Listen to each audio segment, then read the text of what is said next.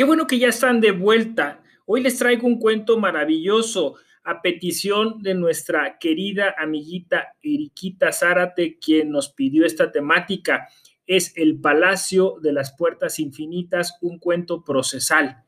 Se dice que en un peculiar país había un palacio al cual acudían todas las personas a pedir un sinfín de cosas, pero para ello tenían que pasar por la Orden de Celso, que era el grupo que administraba este edificio. Los iniciados acompañaban a las personas a la sala del cronoscopio, donde un guardián, después de manipular ciertas manivelas, obtenía la respuesta del maravilloso artilugio.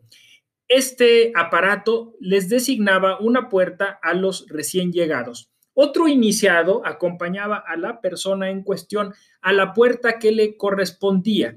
Ahí encontraría el objeto, el benefactor, la idea, la libertad que buscaba.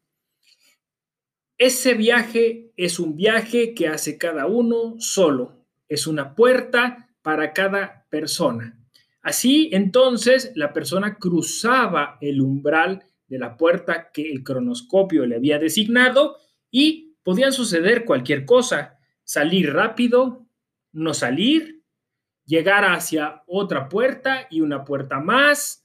Algunos incluso abandonaban a través de esa puerta el propio palacio, o eso creían. Quizá llegaban a otro lugar muy parecido por el cual habían entrado. Otros se internaban cada vez más en el palacio y se cuenta que incluso hay personas que siguen cruzando puertas.